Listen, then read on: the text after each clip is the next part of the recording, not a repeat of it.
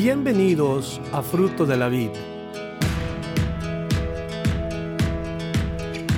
Nuestro deseo es presentarle la palabra de Dios de una manera sistemática, con el fin de que usted aprenda, conozca y crezca en su relación personal con Dios.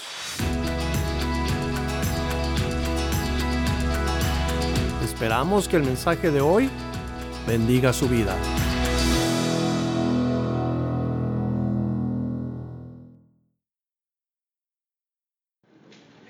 Génesis capítulo 1, versículo 26 dice así. Entonces dijo Dios, hagamos al hombre a nuestra imagen, conforme a nuestra semejanza, y señoré en los peces del mar, en las aves de los cielos, en las bestias, en toda la tierra y en todo animal que se arrastra sobre la tierra.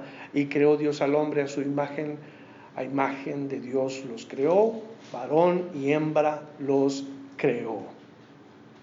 Y rápido en estos versículos vemos cómo Dios dice algo que es diferente a cuando comienza la creación. Dice, hagamos al hombre. La palabra que emplea eh, el, el, hebreo, el escrito hebreo de hacer, es diferente. La palabra hagamos es la palabra asa que es diferente a la primera palabra que vimos nosotros en, los en el capítulo 1 cuando Dios crea los cielos y la tierra.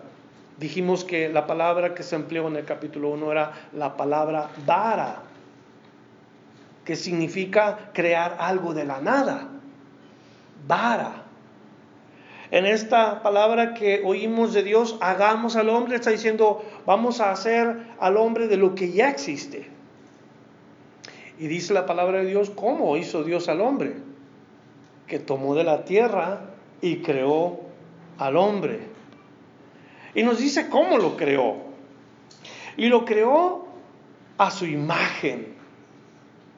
A imagen de Dios los creó. Varón y hembra los creó. Y cuando habla de a imagen de Dios los creó, nos habla en manera para que el lector medite un poco. A la imagen de Dios lo creó. Cuando el lector de la Biblia toma la escritura y dice, y a imagen de Dios lo creó, ¿qué es lo primero que tú piensas acerca de Dios? Ojalá que no estemos pensando que Dios es un misterioso ser que no se da a conocer absolutamente para nada. Dios tiene capacidades. Bueno, en el caso de él se llaman atributos, en el caso nuestro se llaman capacidades. Y Dios nos creó con capacidades.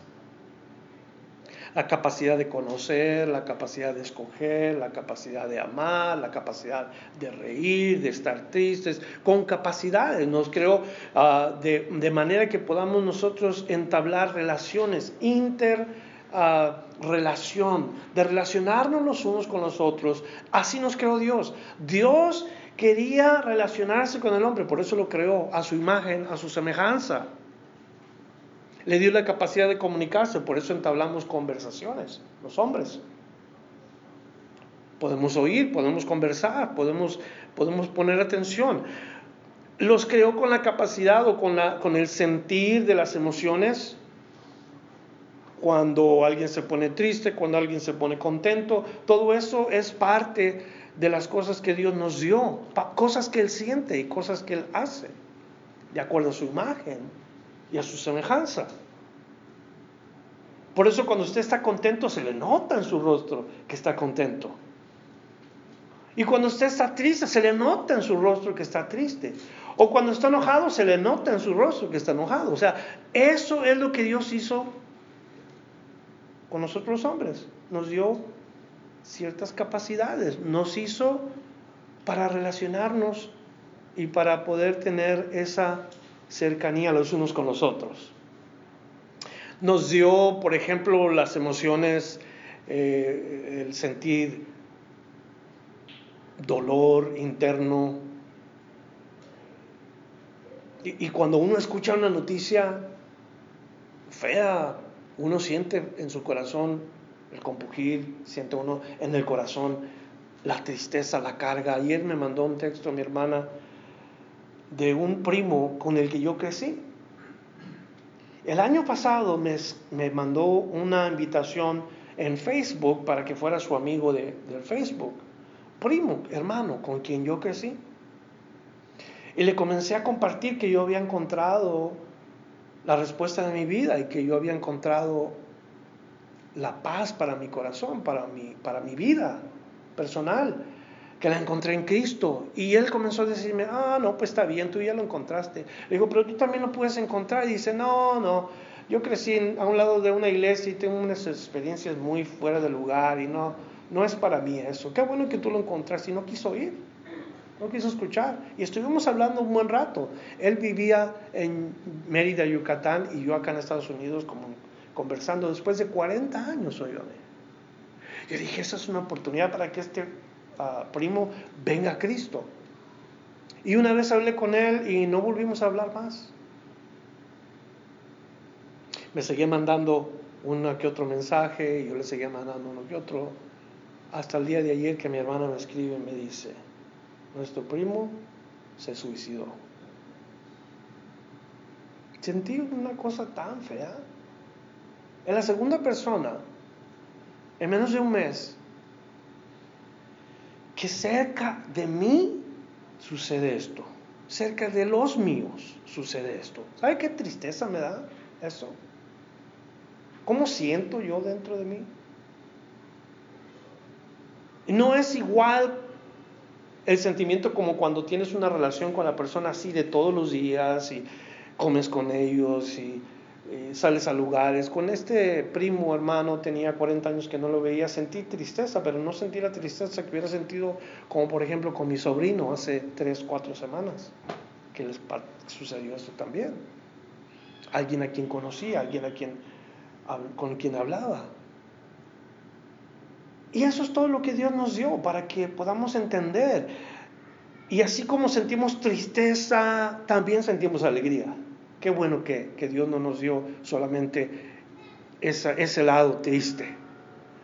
Y luego Dios nos dio una capacidad que es tan importante para nosotros las personas. Dios creó al hombre a su imagen a imagen de Dios los creó, varón y hembra los creó. ¿Qué es la capacidad que usted cree que Dios nos dio más importante que cualquier otra? Le voy a decir esta noche, a lo mejor usted esté de acuerdo o no, pero la capacidad más importante que Dios le dio al hombre es la capacidad de amar. De que el hombre pueda amar. Si lo creó a su imagen y a su semejanza, le digo algo, este día usted puede amar. Primera de Juan 4, versículo 8 nos dice, Dios es amor. No Dios tiene amor, Dios es amor. No, no Dios obtuvo amor, no, Dios es amor. Y Dios te hizo a ti, me hizo a mí con esa capacidad de amar capacidad que necesitamos porque yo tengo una esposa, yo tengo unos hijos, yo tengo unos nietos, entonces la capacidad de amar se, es como, como un conducto que se va por diferentes o un canal que tiene diferentes ah, salidas. Eso es lo que significa el que Dios nos haya dado la capacidad de amar, que no solamente amamos una sola cosa o una sola persona. Tenemos la capacidad de amar al papá, a la esposa, a los hijos, a los nietos, a los hermanos en Cristo. ¿Cierto o no? Dios nos creó así. Y ojalá que todos estemos experimentando y que todos estemos viviendo el amor que Dios nos ha dado para el prójimo. En los mandamientos se nos dice, ¿cuál es el mandamiento más importante? ¿Cuál es el más grande de los mandamientos? Un día le preguntó un, joven al Señor, ¿cuál es el mandamiento más grande? Jesús le dijo, ah, ah, perdón, Jesús le dice al joven y el joven le dice, amarás a Dios por sobre todas las cosas. Amar a Dios por sobre todas las cosas. Con toda tu mente, con todas tus fuerzas, con todo tu corazón. Y amarás al prójimo como a ti mismo. El hombre puede amar. Si Dios lo pide, es porque se puede llevar a cabo. Ahora, ¿por qué amamos a Dios? ¿Por qué el hombre dice, ah, cuánto te amo Dios? ¿Por qué le amamos a Dios? Y la respuesta es bíblica, única, solamente bíblica. La única razón que el hombre ama a Dios es porque Dios le amó primero.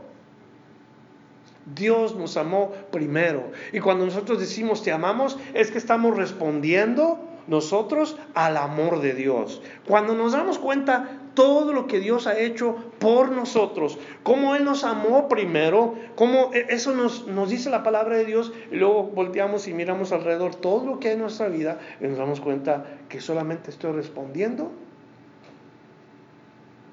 agradecido al amor de Dios. Por eso cuando miras al, lado tuyo y miras a esa persona, con todos sus defectos, con todos sus... Eh, con, todas las cosas que no te agraden, el amor de Dios debe de estar en ti para amar a esa persona. Entonces Dios hacia el hombre le da capacidades de comunicarse, de oír, de reír, de llorar, le da capacidades de amar y ojalá que nosotros estemos entendiendo que Dios no nos hizo como un robot, como para que solamente se nos apriete un botón y todos lloremos. Llorar y luego el botón de reír. Dios no nos hizo así. Gloria a Dios por eso, porque imagínense yo llegar aquí el domingo por la mañana y llorar como un robot y nadie me puede parar hasta que alguien me pare el, el botón de o de reír o de cállate, ¿verdad? Porque algo, alguien, Dios nos hizo así. Y démosle gracias a Dios por eso. Algo curioso, en esos versículos también nos dice que hizo a la mujer, varón y hembra los formó, a su imagen y a su semejanza los hizo. Asa, otra vez la palabra asa. Y Dios también asa, creó a la mujer de algo que ya existía. La mujer vino del, del, hombre, nos dice la palabra de Dios que Dios puso a Adán a caer en un sueño profundo y luego extrajo de él una parte de su cuerpo, de su costado, una costilla, muchos dicen, ¿verdad? Pero nadie debe decir una costilla. Solamente dice que fue un, hueso, parte de su, de su costado. Lo más lógico es pensar que eso fue. Costado quiere decir cerca del corazón, o la caja que protege el corazón. Porque eso todo lo tenemos. Una caja de, de, de huesos que protege órganos vitales como los pulmones, el corazón. Entonces, ahí en esa parte, de ahí de esa parte Dios extrajo del costado. Qué bueno que no extrajo Dios de, del hombre de la parte del pie o de la parte de la mano. Porque desafortunadamente hay hombres que tratan a las mujeres y la pisotean y eso hubiera pasado si Dios hubiera sacado del, pie, del hueso del hombre, ¿verdad? un pie, y todo el mundo pisoteara a las mujeres pobrecitas. O de la mano, y como las, los hombres que golpean a sus mujeres. Dios sacó del costado del hombre un hueso para hacer de ahí a la mujer. Quiere decir, para que, o significativamente, para que esté al lado del hombre, no en el pie, y tampoco escondiéndose de la mano, sino que esté al lado del hombre. Y eso es importantísimo. Que el hombre estuviera cerca de una compañera para que pudiera llevar a cabo sus capacidades que Dios le había dado. Como el amar, como el comunicarse, el oír, el reír juntos, todo lo que es una relación con otra persona cuando es buena. Entiendo cuando no es buena perfectamente. Eso es algo que también Dios nos dio la capacidad cuando no es buena. ¿Saben qué?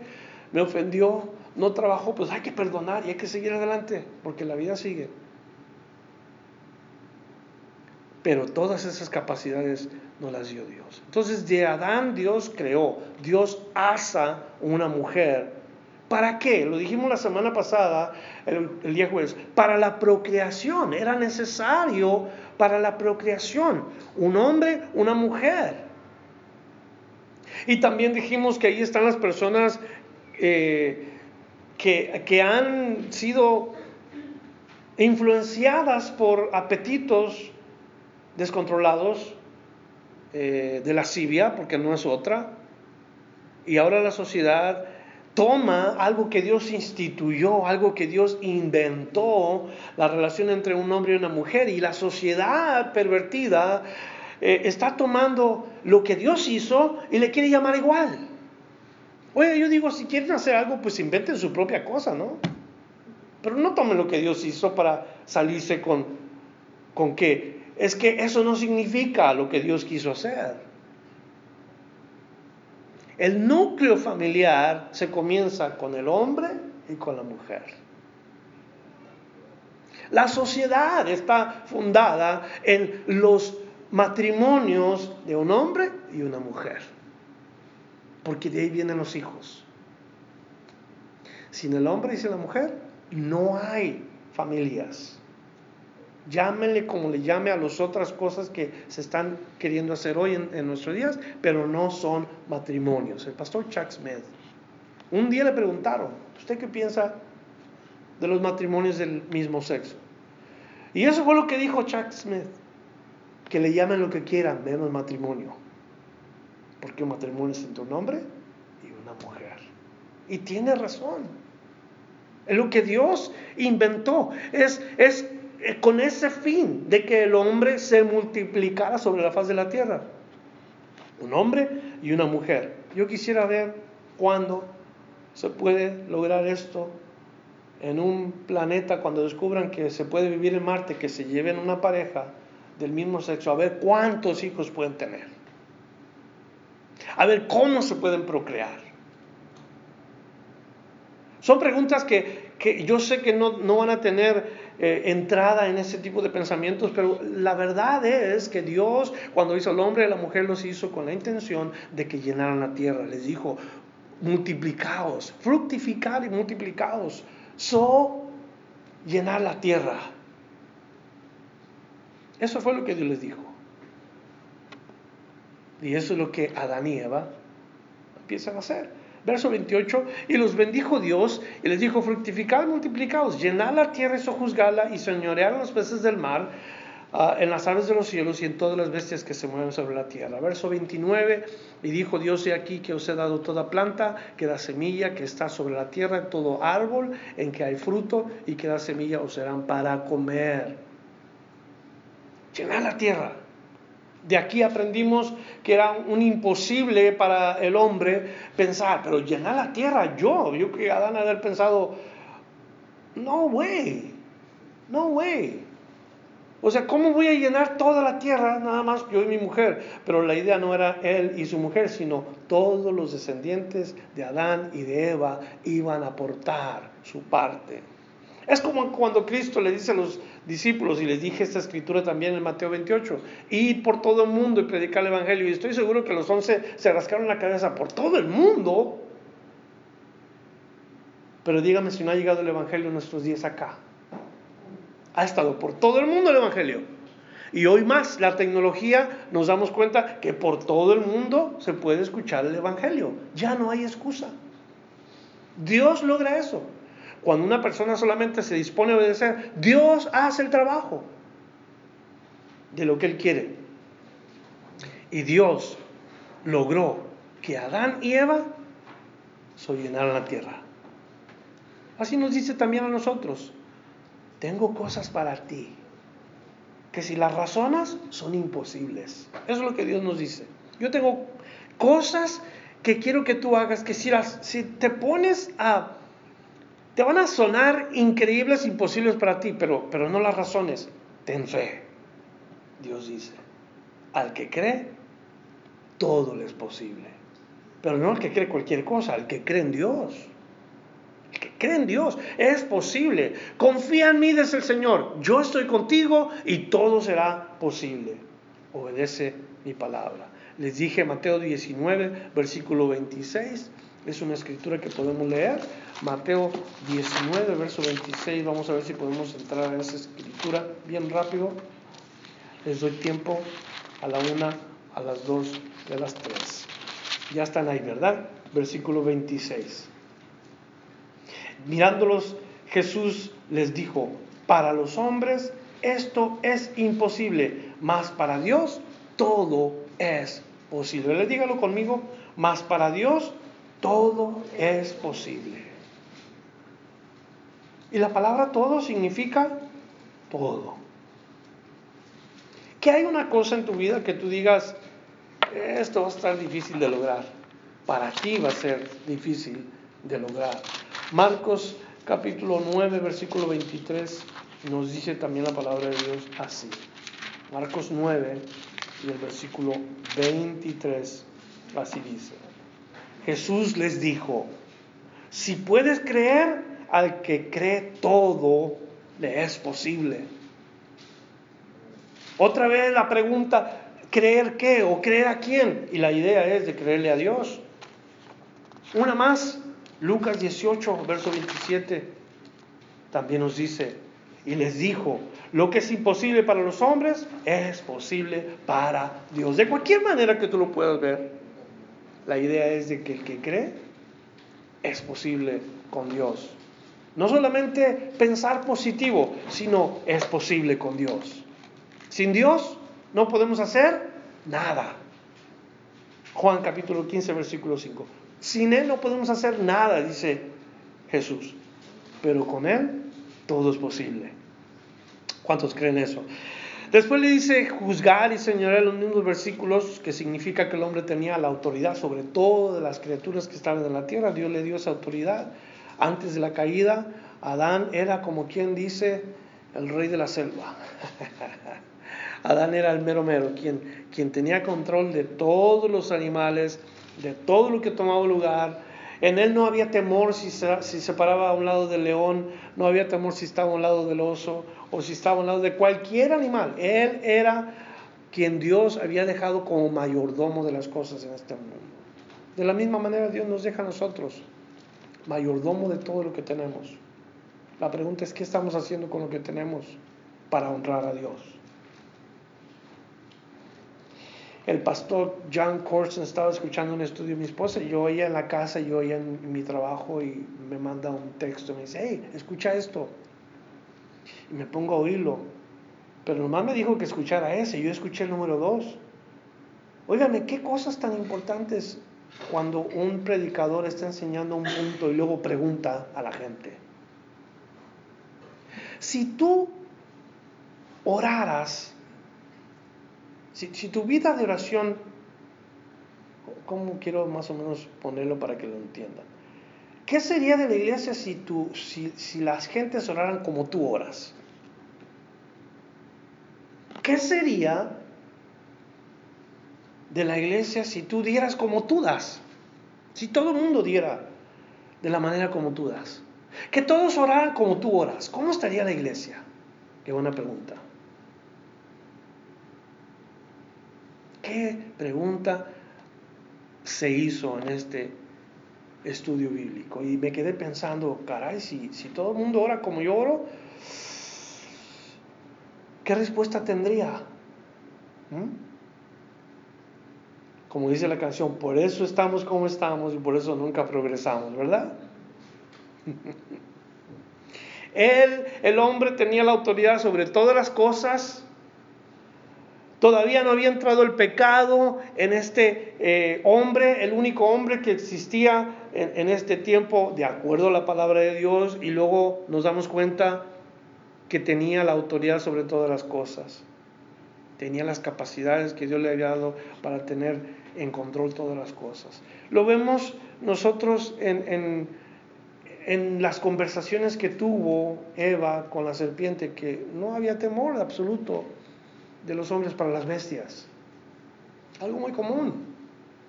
Entonces Dios le dice, hey, todo está bajo tus manos. Hermanos, por favor acuérdense, todo está bajo sus manos. De acuerdo a la palabra de Dios, Dios te ha bendecido con creces. Más de lo que en realidad merecemos. Y luego nos dice, les dice al hombre juzgar y, y señorear, o sea, todo es tuyo. ¿Es bueno Dios sí o no? ¿Es bueno Dios sí o no? Respóndeme por favor. Ok. Dios es bueno.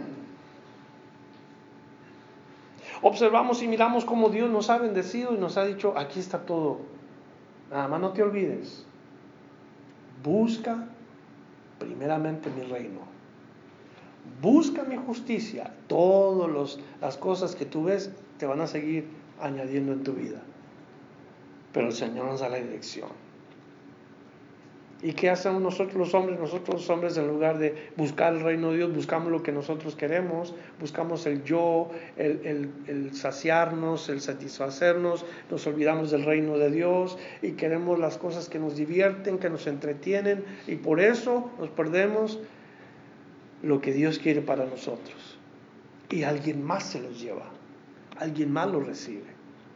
Yo necesito buscar el reino de Dios y, su justicia. Necesito estar en lo que Dios quiere para que el Señor vea la obediencia de mi corazón y de las cosas físicas y materiales se va a encargar Dios.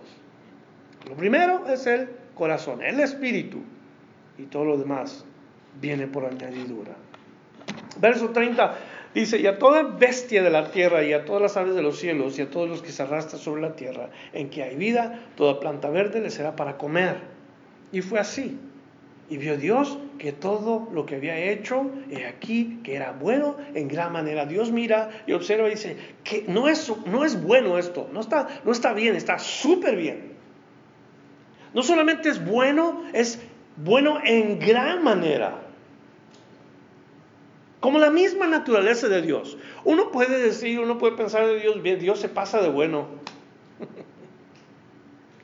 A Dios se le pasa la mano cuando es bueno, porque bueno es Dios, porque para siempre es su misericordia. Entonces Dios dice, es bueno en gran manera, todo lo que he hecho es bueno, bueno en gran manera. Y fue la tarde y la mañana del día sexto. Dios, mira su creación, Dios observa y, y se alegra. Esto está suave podemos decir, vamos, vamos a salirnos un poquito, una opinión personal, podemos decir que Dios dijo, qué buena me la eché. ¿Mm? No me lo tome mal, es Dios. Y, si un día llego, ya, ¿por qué dijiste eso, José Luis? Perdóname, Señor, pero nada más fue un comentario. yo, yo, yo veo a Dios que a lo mejor dijo, qué suave me quedó todo, qué bien me quedó todo, perfecto y observa y dice, esto es bueno en gran manera. Como cuando Cristo cambió nuestra vida.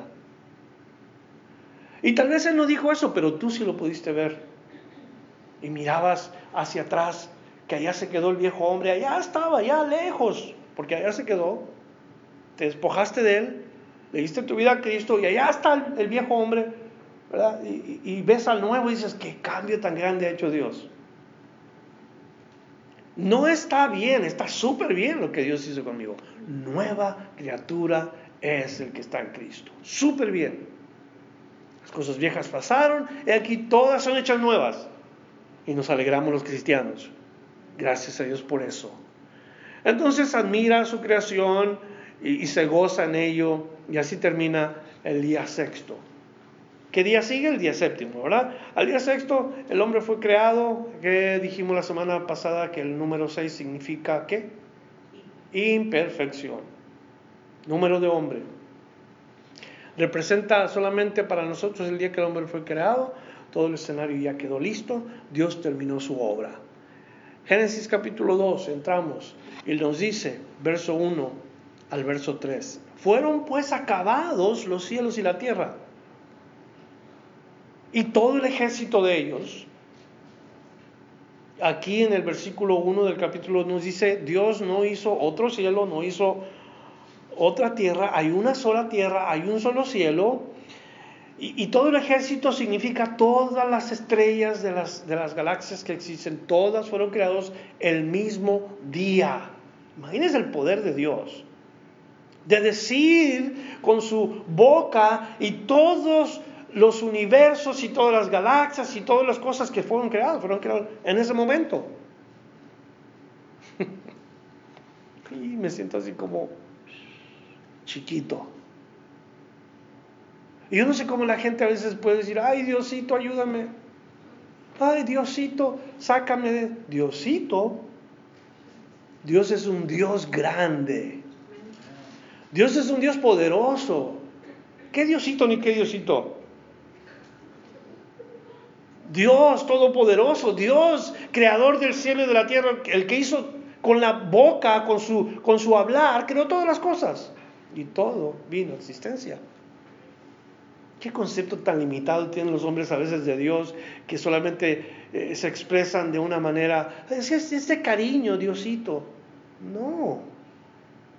El cariño lo necesitan los hombres de parte de Dios. ¿No es cierto?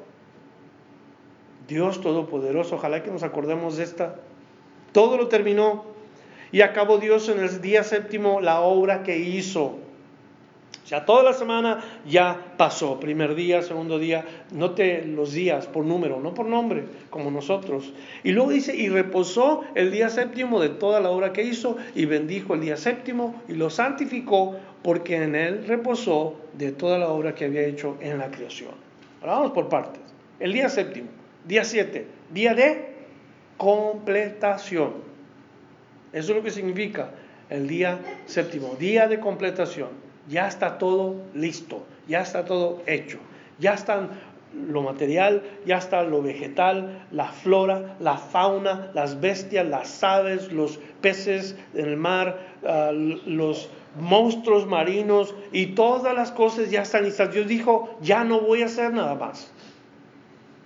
Porque nos dice la palabra que el día séptimo reposó. Ahora, la pregunta es esta, ¿reposó de qué? ¿Reposó de que se sentía cansado, reposó. La palabra reposo significa, o más bien la palabra sabat, que significa reposo, nos dice la palabra de Dios que en ese día Dios cesó de crear, no es que se cansó y tenía que descansar, aunque la palabra sabat sí significa descanso, tiene otra implicación. Para Dios no es que descansó porque se cansó de tanto crear. El día de reposo era para el hombre, no para Dios. Dios lo santificó para el hombre. Dios acabó su obra, el séptimo día nos dice la palabra, reposó. O sea, ya no tenía que crear nada. Su inmensa sabiduría de Dios dio a los hombres este día para dos cosas, cuando menos dos cosas, el día séptimo. No es ir a la iglesia, mucha gente dice, es, el día séptimo, tenemos que ir a la iglesia. Y ahí está la iglesia sabática queriendo hacer algo ese día, el día séptimo, para ir a la iglesia. ¿Qué día es el día que escogen? El sábado. El sábado.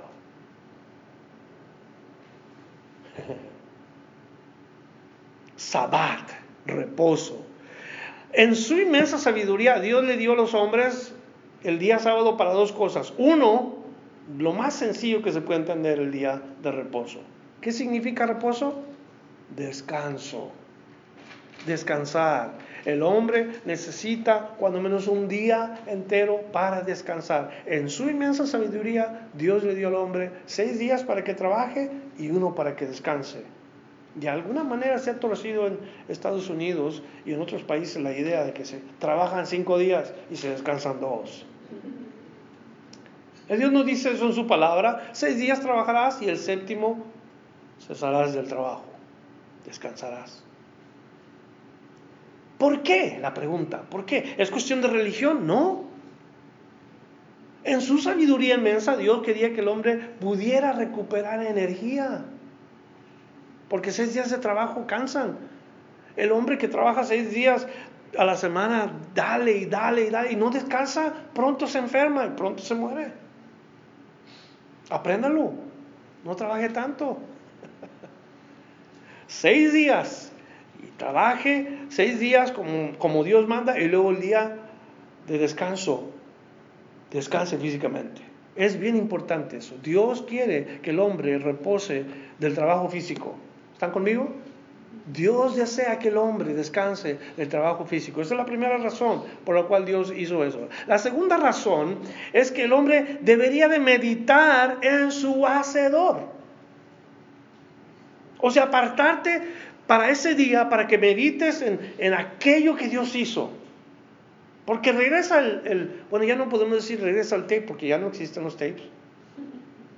No podemos decir rewind the CD porque ya tampoco hacemos CDs. Nomás regresamos un poco a los días que Dios hizo y, mira todo lo que Dios hizo. Y esa es la idea del día de reposo. Medita en todo lo que Dios hizo para tu beneficio. Y cuando menos por, la meditación que hagas o el tiempo que hagas de meditación, santifícate para el Señor en ese día. Porque estás viviendo en ese día que Dios santificó. Esa es la sabiduría de Dios. No lo dejó a la imaginación. Mira y observa todo lo que he hecho. Día séptimo, el día que terminó el Señor y reposó, ese es el día que los hombres debían de meditar en su hacedor, su creador. Una tercera bendición que nos dice, porque en ese mismo versículo nos dice, y Dios bendijo el día séptimo. Lo bendijo. ¿Qué aprendimos aquí? No cabe duda que todos queremos la bendición de Dios. ¿Qué significa la bendición de Dios? Significa que la mano de Dios esté sobre tu vida. Eso lo aprendimos bien, bien claro la vez pasada. No nada más lo bendijo, la otra palabra fue, y lo santificó. Y lo santificó. Los siete días de la semana son días santos. No esperemos a las fiestas religiosas para decir, hoy es Viernes Santo. ¿Cómo va esa semana de la Semana Santa? Lunes, ¿de qué? No, no sabe qué es el lunes. Martes de carnaval. Miércoles de ceniza. Jueves de... ¿Quién sabe? Yo no lo sé. Viernes de Viernes Santo. Sábado de gloria. Y domingo resurrección. Eso es como nosotros pensamos que esos son los días santos. Esos son los días que nosotros debemos de nombrar santos. Pero la verdad es que todos los días, todos los años de nuestra vida son santos. Y debemos de vivirlos en santidad. Santificando nuestra vida para el Señor todo el tiempo. A la iglesia se le ha olvidado tan fácil que una de las cosas que Dios le pide es que se santifiquen. Y muchos cristianos no buscan la santidad. Buscan muchas otras cosas, pero no la santidad. Vuelvo otra vez a repetir, la palabra santidad no tiene nada que ver con religiosidad. La palabra santidad significa que se aparte uno para Dios. Sea diferente que el mundo incrédulo. El hombre fue hecho por causa del día de reposo. Yo creo que esas son las cosas que nosotros tenemos que recordar, lo que Dios hizo. Ese día existe por causa del hombre. El hombre tiene que sentarse, tiene que pensar, tiene que descansar y decir gracias Dios, gracias por todo lo que has hecho, gracias, mira qué bueno, qué, qué hermoso todo lo que has hecho y meditar meditar, traer al pensamiento lo que Dios ha hecho. Aparte de Deuteronomio 5:12 nos dice, guardarás el día de reposo para santificarlo, como Jehová tu Dios te ha mandado. Eso se conecta al espíritu. Qué relajo, qué descanso, no relajo, relajamiento. Qué, qué descanso cuando tú piensas en, en el Creador. De veras. Si no lo haces todo el tiempo, cuando tienes esos momentos solos y estás meditando en el Señor y te acuerdas de algo y dices, ah, una paz interna, un descanso, un relajamiento, porque estás pensando en tu, en tu hacedor. En tu espíritu te regocijas por quién es Dios. Dentro de ti, Dios ha hecho ese lugar para que tú y Él tengan esa comunión en el Espíritu.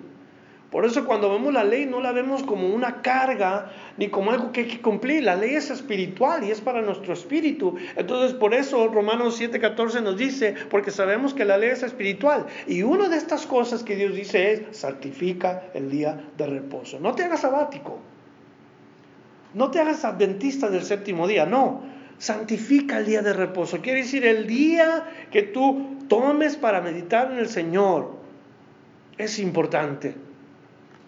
Dale descanso a esas dos piernas, dale descanso a esa espalda, dale descanso a esos ojos, dale descanso al cuerpo que yo hice, porque lo hice con la capacidad, sí, de ir y trabajar y, hacer y, deshacer, pero no para que te mates ahí. Óyame, ¿cómo hay gente que trabaja todo, todo el tiempo y no hay lugar para nada más? Trabajo, trabajo, trabajo, ¿Qué vas a hacer? Voy a trabajar, tengo que trabajar. Es que salgo del trabajo y me tengo que ir a trabajar. Y cuando llego al trabajo me voy a trabajar. Y es puro trabajar y trabajar. Tan al revés del de la canción. La canción de El que no quiero trabajar, pregúntenle.